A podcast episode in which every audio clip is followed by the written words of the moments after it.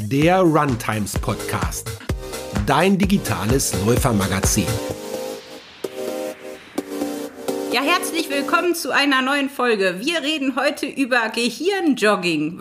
Warum das komplizierteste Organ unseres Körpers mit 100 Milliarden Nervenzellen Fähigkeiten besitzt, die kein Supercomputer schafft und warum wir auch im Alter noch trainieren können, darum geht es heute. Also, was macht unseren Kopf stärker? Was hilft Stress abzubauen? Und wie können wir Läufer von Hirntraining profitieren?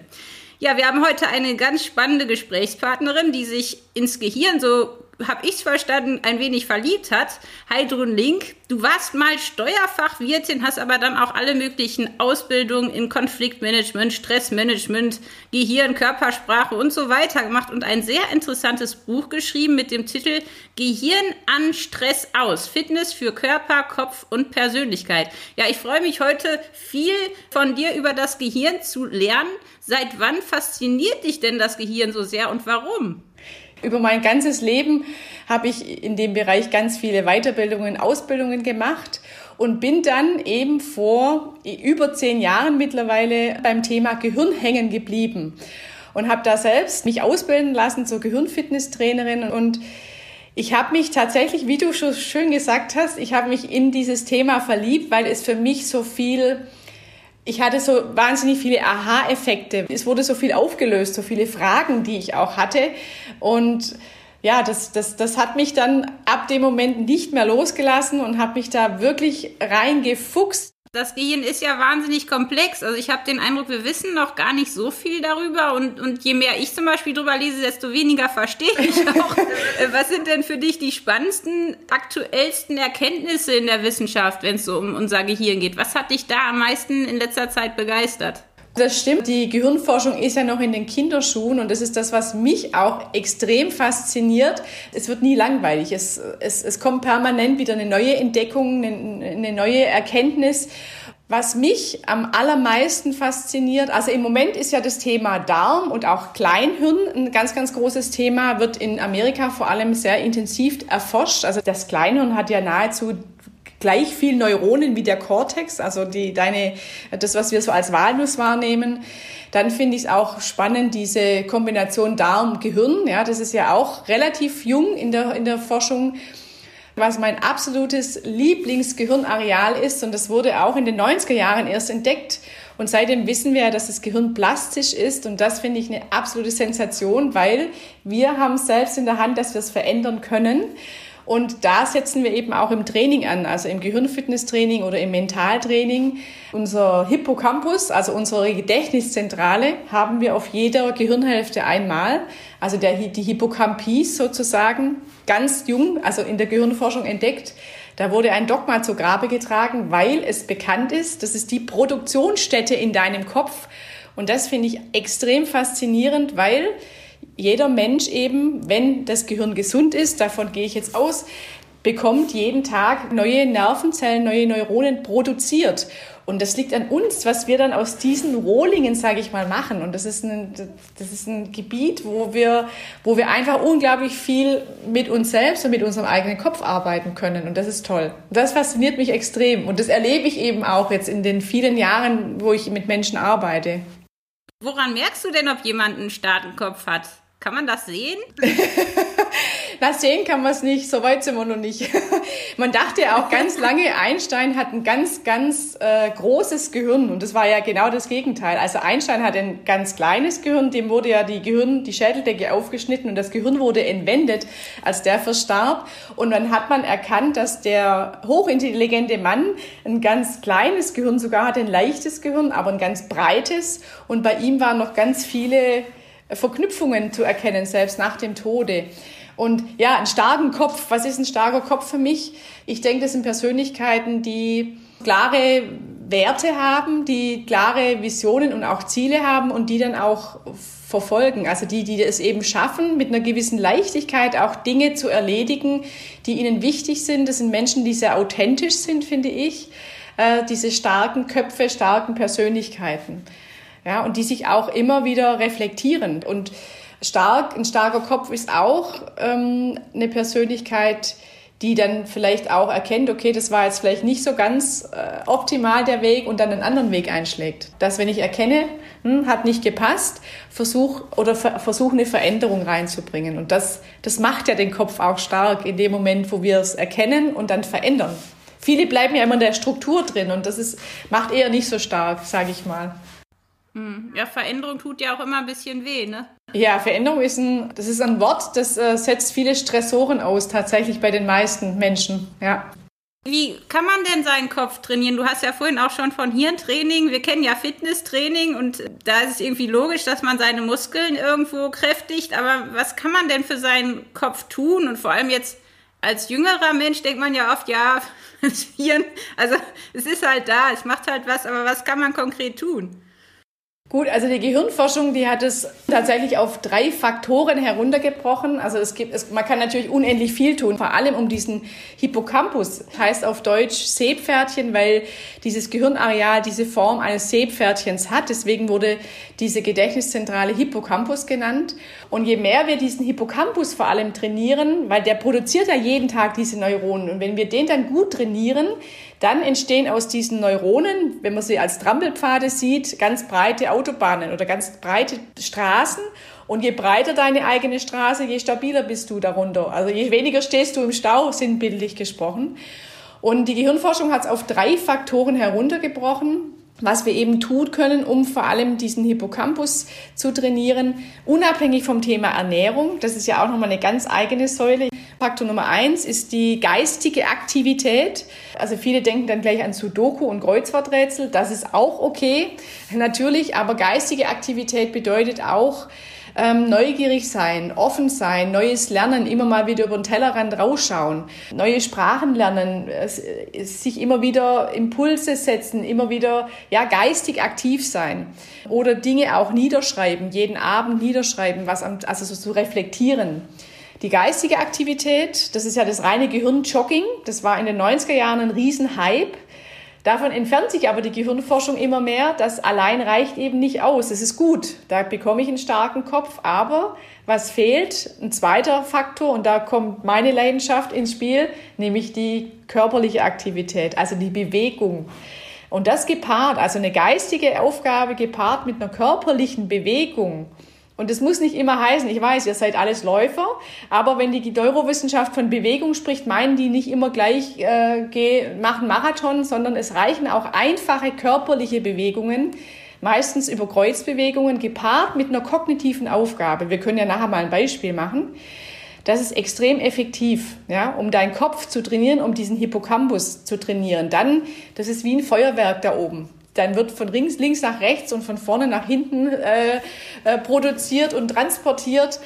Und der dritte Faktor, und das ist auch elementar wichtig, äh, die sozialen Kontakte, also der Austausch mit anderen Menschen, das, äh, ja, das Teams, die sich regelmäßig abklatschen, zum Beispiel, ist im Moment leider schwierig aufgrund unserer Situation, die sind äh, statistisch bewiesen erfolgreicher als andere. Ja, da wird Oxytocin, unser Bindungshormon, ausgeschüttet, da wird Dopamin ausgeschüttet, das Motivationshormon oder Teams, die so einen gemeinsamen Schlachtruf haben, gemeinsamen Slogan. Ja, diese drei Dinge verknüpft miteinander, geistig, körperlich, in einem sozialen Austausch, das ist extrem effektiv für einen fitten Kopf. ich denke halt gerade daran, dass wir jetzt nicht nur wir Läufer, wir haben ja durch Corona gar keine Läufe gab, wo wir uns abklatschen können oder auch keine Trainingslauftreffs mehr, kein gemeinsames Krafttraining mehr. Wir waren alle sehr isoliert jetzt. Was hat denn das mit unserem Hirn gemacht? Gut, es ist äh, eine ganz, ganz große Herausforderung tatsächlich, ja. Und das Gehirn, also vor allem der Hippocampus braucht den echten Austausch, also das echte Berühren. Das, was wir jetzt hier machen, ist auch gut, also aber digital, also der, der Hippocampus mag nicht unbedingt digitale Bilder, also zumal nicht eben dauerhaft.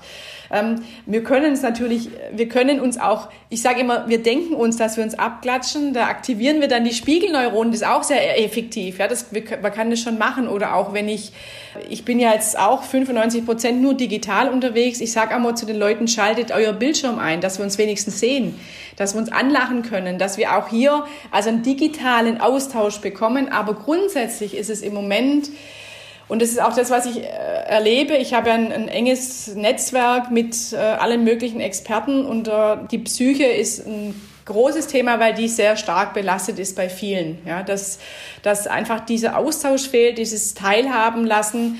Die soziale Isolation ist ein großes Thema und da ist immer gut, ja, wenn man trotzdem aufmerksam ist und darauf achtet, wie geht's denn meinem Gegenüber? Nicht einfach im Moment tatsächlich, ja. Also wenn jetzt irgendwann die Rennen wieder stattfinden können, wir, wir fiebern dem ja alle entgegen, da sind Läufer ja sehr verschieden. Die einen sind total im Fokus und sehen niemanden. Also die brauchen das scheinbar auch. Die würden auch nie irgendwie äh, die Zuschauer bemerken oder wenn man die hinterher fragt, können die sich an die Strecke nicht erinnern. Die waren voll im Tunnel. Und ja. die anderen, also ich gehöre dazu, ich nehme meistens ganz viel wahr und freue mich über jeden, der da steht. Und gibt es eine Strategie, die jetzt zum Beispiel für einen Wettkampf besser ist, kopftechnisch? Also hast du da irgendwie eine Idee, wie man bei Rennen, auch, auch gerade so um Kilometer 28 beim Marathon, dann kommt ja immer der, der Mann mit dem Hammer und man denkt, man kann nicht mehr und der Kopf macht einen fertig. Ja. Äh, wie, wie kommt man da klar? Also wie, wie ist eine effektive Strategie für einen starken Kopf bei so einem Rennen? Gut, es ist schon so, wie du sagst. Ähm, dass es gibt ja unterschiedliche Persönlichkeitsprofile, unterschiedliche Persönlichkeitstypen und du bist jetzt zum Beispiel ein Mensch, wie ich dich jetzt kennengelernt habe, du bist extrem kommunikativ, du bist ja extrem offen. Ja, und so gehst du dann auch durch den Lauf durch. Dann freust du dich, wenn da jemand da ist, wo dir zuguckt, wo dir zuwinkt. Das brauchst du als, als Außenmotivation, ja. Das ist das, was dich motiviert. Und dann gibt's wieder, du bist eher so eine beziehungsorientierte. Und dann gibt's äh, die sogenannten aktionsorientierten Persönlichkeiten. Das sind dann eher die, die so im Tunnel durchgehen, die mit sich selbst das ausmachen. Das sind auch eher dann die Einzel äh, Einzelläufer, sage ich mal, die eher auch äh, im Training nicht unbedingt in, in der Gruppe laufen oder wie du sagst im Lauftreff, sondern die laufen dann auch allein für sich und haben dann ihre klaren Strukturen. Die sind sehr, die haben eine sehr hohe Selbstdisziplin, möchte ich mal behaupten die, die gehen dann auch anders im Wettkampf um. Also wenn dann der Kilometer 28 kommt, das, das bedarf einfach einer mentalen Vorbereitung auf den Kilometer 28. Und da gibt's eben Möglichkeiten, über die mentale Stresskompetenz da Dinge dass ich dann einfach mal reflektiere, wenn da jetzt ein, ein, Satz in meinen Kopf kommt in dem Moment, oh, ich kann nicht mehr, ich gebe auf, dass ich eben über die mentale Stresskompetenz, und da hilft uns der Hippocampus wieder, weil der schüttet ja diese neuen Neuronen aus, dass ich so negative Gedankenansätze oder negative Glaubenssätze in dem Moment positiv für mich umformulieren kann und die dann in dem Moment abrufen kann. Ich schaffe das. Ich bin stark. Ja, und das ist, das ist mentale Stresskompetenz. Und wenn, das bedarf aber, dass man es vorher übt. Der Hippocampus muss das schon kennen in dem Moment. Der muss wissen, okay, jetzt kommt, äh, jetzt kommt die, die Situation, wo ich mir, ich sag mal, eine Bewegung vorstelle, einfach mal oder ein großes, ein Bild, also irgendwas visualisieren, ein Bild, was dich stark macht. Das ist ja auch sehr individuell. Ähm, wir, wir, arbeiten auch oft mit so Überkreuzbewegungen, dass ich mir dann einfach diese Überkreuzbewegung vorstelle und dann dabei buchstabiere, ich schaffe das. Also wirklich buchstabieren. Und wenn ich das im Vorfeld geübt habe, ganz oft geübt habe, dann kann ich es in dem Moment abrufen. Und das hilft mir dann, ähm, ein Stück weit auch durchzuhalten. Es muss aber vorher geübt sein, sonst funktioniert es nicht. Also heißt das quasi, wenn ich jetzt zum Beispiel vor einem Wettkampf regelmäßig diese kleinen Übungen mache, hilft mir das schon dann auch im Rennen oder muss ich dann im Training auch mal richtig an meine Kotzgrenze gehen und mir dann sagen, ich schaffe das? Also, es, also wichtig ist, wenn du äh, mental was, also im Grunde, du musst dir vorstellen, der Hippocampus, der nimmt ja jeden Tag Tausende an Informationen in jeder Sekunde auf. So. Und wenn du Dinge wiederholst, permanent wiederholst, dann sagt diese, dieses Gedächtniszentrale zu dir, okay, das scheint diesem Mensch, diesem Kopf extrem wichtig zu sein. Und dann werden diese Informationen von deinem Kurzzeit- in dein Langzeitgedächtnis transportiert. Und dann ist es da oben in deinem Cortex und dann kannst du es abrufen. Deswegen äh, ist es sinnvoller, wenn du nicht nur vor einem Lauf, also vor einem Wettkampf, sondern auch im Training, dass du in, ins Training diese, diese Elemente einfließen lässt. Also täglich im Grunde ähm, äh, das integrierst und dann wird das Ganze eben in dein Langzeitgedächtnis transportiert. Ja. Das ist natürlich dann ein Problem, wenn ich beim Laufen selbstbewusst bin und denke, ich schaffe das, aber sonst im Leben mir jeden Tag sage, ich kann nicht, ich bin dumm, ich bin hässlich. Das ist blöd, ja. Also es gibt ja viele, die sehr selbstkritisch sind im normalen Alltag und irgendwie nie das Gefühl haben, genug zu sein, also ein bisschen perfektionistisch und beim Laufen dann den Stress auch irgendwie loswerden. Ne? Dann ist es natürlich fürs Gehirn wahrscheinlich ein bisschen, ist das dann durcheinander, weil ich beim Laufen positiv denke und sonst immer negativ? Oder kommt das klar damit? Da, es kommt in dem Moment, also ich denke mal, dass du da, du, du kannst, das Gehirn ist ja auch clever. In dem Moment, wo du laufen gehst, begibst du dich da in, deine, in, dein, in deinen Tunnel laufen und da ist irgendwie alles gut. Ja, du kannst dann die, die Dinge, ich bin nicht gut, ich, äh, ich, ich pack das nicht, das kannst du in dem Moment schon ausblenden. Das schafft dein Gehirn. Das Schöne wäre eben, aber wenn du das integrieren könntest, wenn du diese, diese positiven Glaubenssätze oder diese positiven Gedanken immer wieder in dein Training nimmst oder in deinen Trainingsalltag integrierst, macht das auch mit dem anderen Thema was mit dir. Mhm. Ist einfach so, ja. Wenn du da Selbstbewusstsein bekommst, dann, ähm, dann macht sich das auch in deinem normalen Alltag bemerkbar. Das dauert eben. Diese, diese Affirmationen, also eine Affirmation, die dauert, dauert ja immer, man sagt ja 21 Tage, bis es tatsächlich angekommen ist. Und es bedarf aber jeden Tag diesen Satz zu sprechen oder zu denken und dabei eine Bewegung zu machen, 30 Mal am Stück. Ja? Und das ist eben dauerhaft, das ist wie Vokabeln lernen.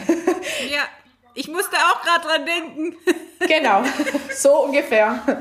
Ja, ich glaube, das Thema ist halt auch, dass wir wahnsinnig gestresst sind. Jetzt vielleicht noch mehr durch Corona, aber auch sonst. Ne? Wir haben ja den ganzen Tag immer so viel, was uns irgendwie, also was wir uns selbst aufbürden oder was uns von außen belastet. Und unser Leben ist so schnell mit den ganzen Medien und auch jetzt ne, durch Corona diese Isolierung und dann ist das Laufen ja auch so ein Mittel, um Stress abzubauen. Und das hilft sicher ja dem Kopf. Aber äh, was macht denn Stress dann mit unserem Kopf auf Dauer, wenn wir wirklich nicht einen Weg finden, mit diesen Sätzen, diesen Glaubenssätzen richtig umzugehen oder mit dem Stress umzugehen. Mhm. Gut, Stress ist ja grundsätzlich sehr relativ oder sehr unterschiedlich. Es kommt ja auf die Stressoren an. Also einer der Hauptstressoren im Moment, wie du sagst, das ist die Reizüberflutung insgesamt und auch die Schnelligkeit, was da gerade passiert durch die digitalen Veränderungen, durch die technologischen Prozesse. Das geht einfach alles schneller und unser Gehirn kommt im Grunde dieser Geschwindigkeit gar nicht hinterher. Das lebt eigentlich noch in der Steinzeit, ja.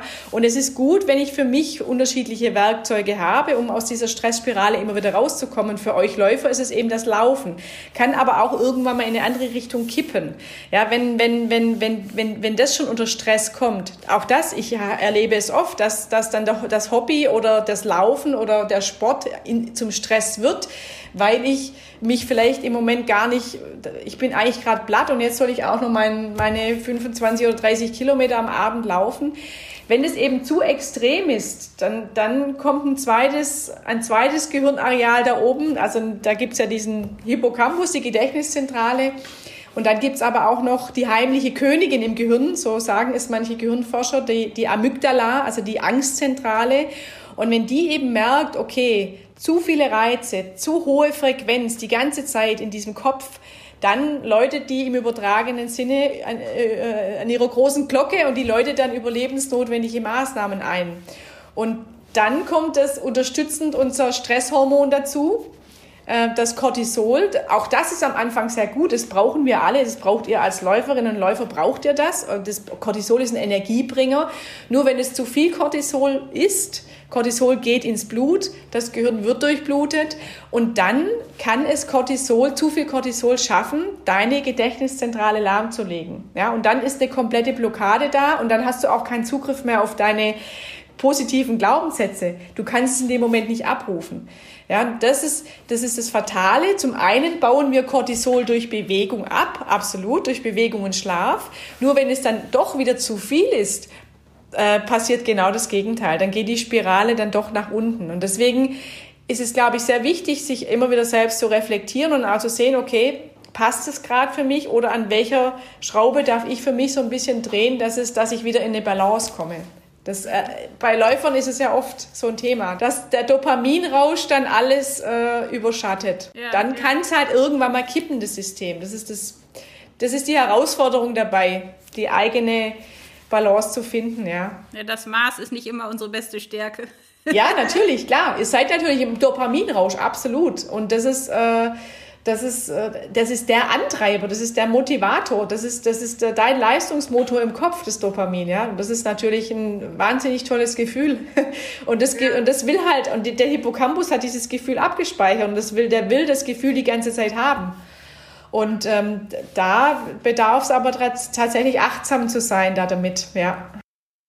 Kann man denn das, den Stress dann irgendwie abschalten? Also vor allem bei uns ist ja oft abends, ne, dass man dann ins Grübeln kommt und nicht einschlafen kann. Gerade vor Rennen ist es ja immer ein ganz großes Problem für viele, dass sie nicht die Nacht vorm Rennen schlafen können. Hast du da irgendwie einen Tipp fürs Hirn? Ja, gut, es ist natürlich, wenn ich nicht schlafen kann, dann sind die Wellen noch zu hoch da oben. Auch das, also wenn, wenn, wenn tagsüber zu viele Reize, wenn ich mir tagsüber zu wenig Pausen gönne, dann kannst du davon ausgehen, da, weil dein Gehirn braucht diese Pausen, das muss auch mal also auf, also atmen, durchatmen können. Das braucht ab und zu mal so ein paar leere Gänge, sage ich immer. Ähm, wenn die Straßenbahn überfüllt ist, dann der, kommt der Fahrkartenkontrolleur nicht mehr durch die Gänge durch. Äh, und so ist es eben auch in deinem Kopf. Und wenn du tagsüber dir diese Möglichkeit nicht gibst, auch mal kurz durchzuatmen, zu reflektieren, dann ist die Wahrscheinlichkeit groß, dass wenn du dann von einer extrem hohen Frequenz äh, ins Bett gehst und dann schlafen willst. Das funktioniert nicht. Das, das, das, das geht nicht. Äh, das heißt, die Frequenz soll, muss beruhigt werden. Das geht auch mit Übungen tatsächlich, dass ich eben von dieser hohen Beta-Ebene in diese Alpha-Ebene komme. Dann nennt man, das nennt man auch diesen Flow-Zustand. Und das ist das, was ihr braucht, um auch in die Konzentration zu kommen und aber auch in den Schlaf zu kommen. Und äh, diese Kombination geht schon. Aber klar, wenn die Aufregung da ist, ist auch viel Cortisol da und Cortisol hält uns auch wiederum wach.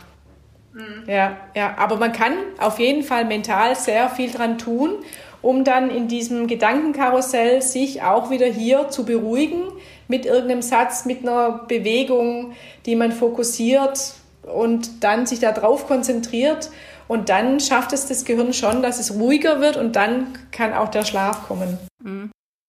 Jetzt, wenn wir unser Hirn im Alltag trainieren wollen, sollten wir dann, du hattest vorhin die Kreuzworträtsel erwähnt, oder sollen wir jetzt mit Bällen jonglieren? Ähm, was für eine Übung sollten wir denn vielleicht im Alltag einfach mal ausprobieren, um unser Hirn zu trainieren?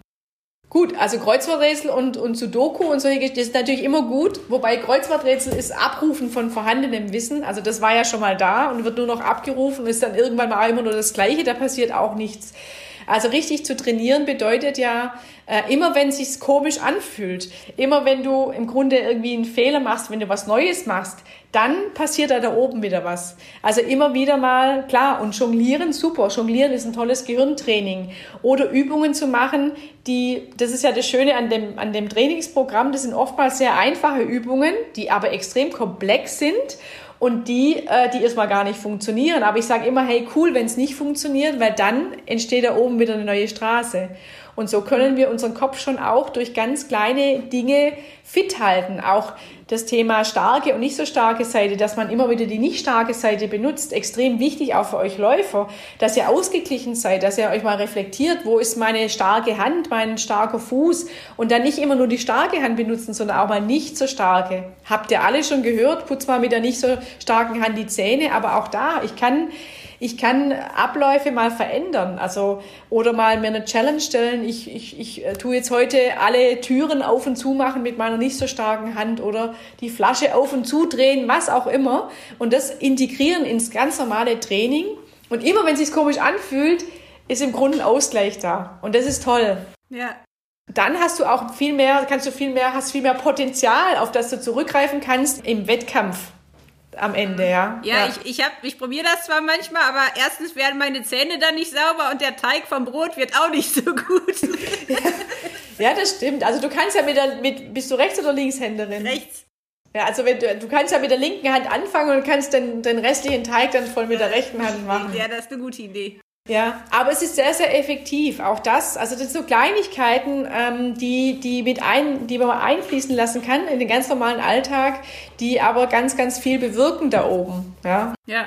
Genau. Ich hatte in deinem Buch auch so eine Übung gesehen, die war irgendwie so mit den Fingern. Ich habe mir gedacht, vielleicht kannst du die mal oder irgendeine Übung mal zeigen, die wir vielleicht im Alltag mal machen können, mal direkt ausprobieren ja. können oder die vielleicht uns Läufern auch hilft.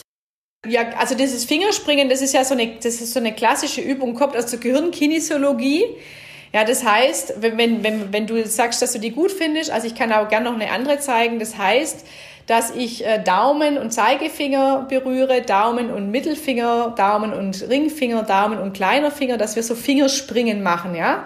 Und du kannst es parallel machen. Du kannst, das machen viele Läufer übrigens während dem Laufen. Das ist auch eine gute Übung, wenn du zum Beispiel ähm, so einen positiven Satz, wenn du bei Kilometer 28 bist und du denkst, ich schaffe es nicht mehr, dann kannst du währenddem deine Finger äh, tippen sozusagen berühren und kannst dann dazu buchstabieren, ich schaffe das. Ja, und das ist wie so, so ganz, äh, wie so ein, so ein Band, das immer wieder läuft während du die Finger ähm, hier springen lässt. Das ist dann für dein Gehirn die, aber das darfst du eben vorher üben. Ja, du hast, wenn in dem Moment, wo du Finger springst, kommt dieser positive Satz in deinen Kopf. Und wenn du in dem Moment nicht buchstabieren kannst, was ja vielleicht auch sein kann, weil du. Ich glaube, mich wird das überfordern. Genau, dann kannst du es denken. Da kannst du erst, also das Denken ist ja genauso, also das ist dann genauso effektiv in dem Moment, ja. Du kannst die Finger auch gegengleich springen lassen, also dass du bei der einen Hand beim Zeigefinger anfängst und bei der anderen Hand im kleinen Finger. Das bedarf wieder ein bisschen mehr Übung. Und wenn du jetzt nicht gerade im Marathon oder im, im, im Wettkampf bist, kannst du, wenn du das zum Beispiel bevor du startest, also kannst du während dem auch deine Füße vorne im Wechsel überkreuzen. Also das heißt rechter Fuß über linker, linker Fuß über rechter. Also das, dass es so eine ganz äh, monotone Geschichte ist. Also du überkreuzt deine Füße, lässt deine Finger dabei springen und gerne auch die Augen schließen, die Atmung nicht vergessen und dann für dich ein Satz, der dir Kraft gibt. Denken, ja, also das geht auch mit Denken, wenn du jetzt kurz vorm Start stehst und anfängst zu buchstabieren und dich dabei unwohl fühlst, vielleicht, dann kannst du das auch denken. Also dein Hippocampus weiß, kennt es ja dann, ja, und weiß, okay, und jetzt komme ich in die volle Konzentration und jetzt geht's los. Ja, das werden wir ausprobieren. Ja. Und sag mal, hast du denn, weil du läufst ja auch selber, hast du auch ein Lieblingsessen für einen starken Kopf, das du uns empfehlen würdest? Ein Lieblingsessen, also das ist ja sehr unterschiedlich. Also ich, also wenn du mich fragst, ich zum Beispiel esse alles, was mir schmeckt, aber in Maßen. Also schon immer mein ganzes Leben. Ich esse, ich esse viele Mahlzeiten am Tag verteilt. Ich beginne morgens immer, das ist nichts zu beißen, aber was Flüssiges. Ich beginne schon viele Jahre lang mit einer ganz großen Tasse äh, warmen, heißen äh, Wasser mit äh, frischem Ingwer reingeschnitten. Das ist so ein totaler Energiebringer. Also wer das noch nicht macht, kann es gerne mal ausprobieren. Und dann zieht sich bei mir wirklich, also Nüsse, und ich möchte auch nicht eine Nussart nennen, weil ich finde Nüsse insgesamt extrem unterstützend. Bei mir steht überall, stehen bei mir Nüsse den ganzen Tag verteilt. Und dann stehe ich tatsächlich schon auch auf äh, so, so eine gute Pasta mit Tomaten oder auch ein gutes Grillfleisch mit, äh, mit frischem Gemüse und eben Kartoffeln. Also das, die Wahl der Lebensmittel finde ich extrem wichtig. Also ich habe hier einen Bioladen, wo ich alles einkaufe.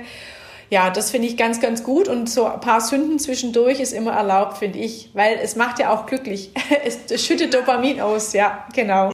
Wenn du dir drei Gesundheitstipps aussuchen würdest für Läufer, wie würden die lauten? Drei Gesundheitstipps. Ich finde es wichtig, dass äh, jeder Läufer, jede Läuferin diesen Flow-Zustand kennt. Also das ist dieser Zustand, den ich erreichen kann, wenn ich so eine Übung mache und in die volle Konzentration komme. Das ist der Zustand, wo mein Gehirn in der totalen Fokussierung und Konzentration ist. Dass das alle äh, für sich herausfinden und trainieren und abrufen können in dem Moment, auch während dem Laufen, kann ich mir dann diesen Flow-Zustand herbeidenken. Das glaube ich ist ein ganz wichtiger Punkt.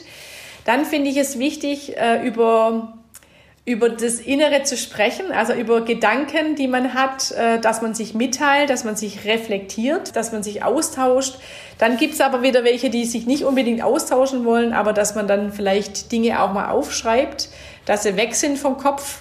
Und ich finde es wichtig, sich selbst gegenüber keine Vorwürfe zu machen, wenn es mal nicht so gut geklappt hat. Weil dann blockiert der Hippocampus wieder total und die Königin da oben hat ihre, hat mehr Kraft und das ist nicht gut sondern einfach mal zu sagen, okay, jetzt ist der Wettkampf mal nicht so gut gelaufen, das einfach so stehen zu lassen, zu akzeptieren und dann wieder mit neuer Energie weiterzugehen. Gut, dann üben wir heute auch mal den Humor. Genau. Unser Hirn. Ja, das ist wichtig. Ja, und es gibt auch schon teilweise so ähm, Brain Running. Also das habe ich vor zehn Jahren mal gemacht. Das fand ich ganz witzig. Da musste man immer bei jedem zweiten Kilometer eine Aufgabe lösen. Das wäre Super. vielleicht auch mal was, was wir ausprobieren können. Absolut, ja, ja, nee, das ist aber toll. Vielen Dank, Heidrun. Und wenn ihr mehr über Heidrun erfahren wollt, dann könnt ihr auch auf unsere Webseite gehen, denn dann erfahrt ihr noch einige interessante Infos und auch, wo man dich findet, weil du bist ja auch als Hirntrainerin unterwegs, Ja. hältst Vorträge Ja. und kannst da sicher noch einen oder anderen Tipp geben. Absolut, ja, ja. Ich bilde auch Trainer aus. Auch das finde ich ganz spannend vielleicht für so, für so Laufgemeinschaft, das dann eben ins Lauftraining zu integrieren. Das ist ja meine Vision, dass es in jede Art von Sport integriert wird. Das finde ich ganz, ganz wichtig. Einen starken Kopf braucht man ja immer, ne? Absolut, ja. Vielen Dank, Heidrun. Dito. Das war der Runtimes Podcast. Spannende Laufgeschichten, Trainingstipps und Workout-Videos gibt es auf unserer Webseite run-times.de oder in unserem YouTube-Kanal.